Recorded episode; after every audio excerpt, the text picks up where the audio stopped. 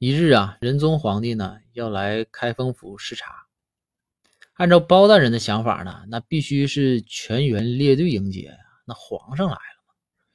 但是仁宗皇帝呢就说说不要这样，说我们不要搞形式主义啊，我来也就是想慰问慰问大家，然后呢也不想打扰大家的一个工作，让我去看一看，说大家平时的一个工作状态行不行？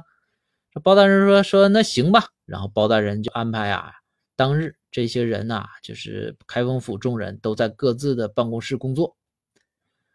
然后呢，包大人就带着仁宗啊，开始参观整个开封府外边的这些院落啊，什么都参观完之后，然后来到了众人办公的地方。一进办公室，这就看见啊，熙熙攘攘的人群嘛，但是都在各自的工位在办公。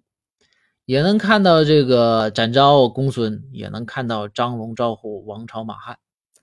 随着仁宗和包大人进来，大家都停下手上的工作啊，从各自工位站了起来。包大人呢就说：“说大家也是注意一下啊，呃，有请皇上给我们讲两句。”这仁宗皇帝呢就开口讲了一些啊，这个大道理啊，或者说慰问的话吧。讲完之后啊，仁宗皇帝就说：“说。”呃，我看这满屋子的人呐，我有认识的，有不认识的，是不是？呃，大家各自介绍一下自己吧。然后这个时候，包公就把话接过来了。包公说：“对对对对对，说这个应该啊。